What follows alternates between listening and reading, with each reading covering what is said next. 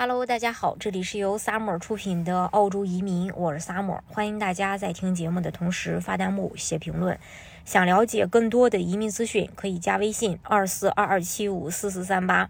或者是关注公众号“老移民 Summer”。关注国内外最专业的移民交流平台，一起交流移民路上遇到的各种疑难问题，让移民无后顾之忧。今年在澳洲新移民预算案中，商业投资移民政策明显收紧，配额从2021到2022财年的1.35万个降到了9500个，锐减了百分之三十也就是4000个。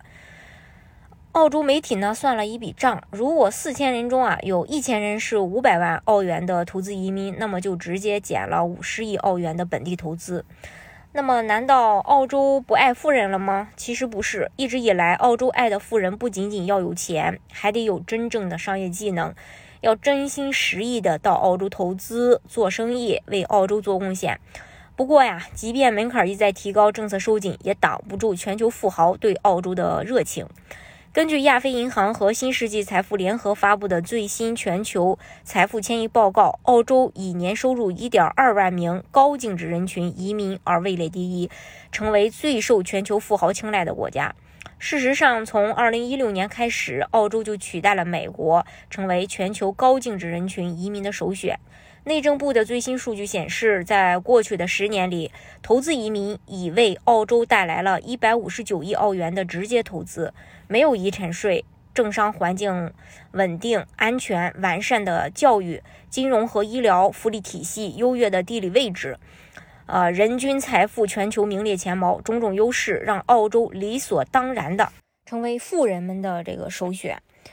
可以想见啊，就是一边是新一波移民潮的来袭，另一边是商业投资移民的收紧，僧多肉少。澳澳洲呢，未来吸纳的将是更多高质量、高素质、真正成为澳洲做贡献的富人。在澳洲啊，有三分之一的劳动力出生在海外，五分之一的人持有永久或临时签证。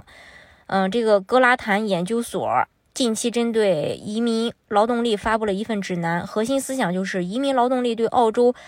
呃的这个经济，呃发展呢，就是太重要了。与澳洲本地人相比，技术移民受教育程度更高，呃，并且更年轻，专业技术能力也更高。可以说，澳洲通过技术移民计划，大幅度提高了本国劳动力的整体素质。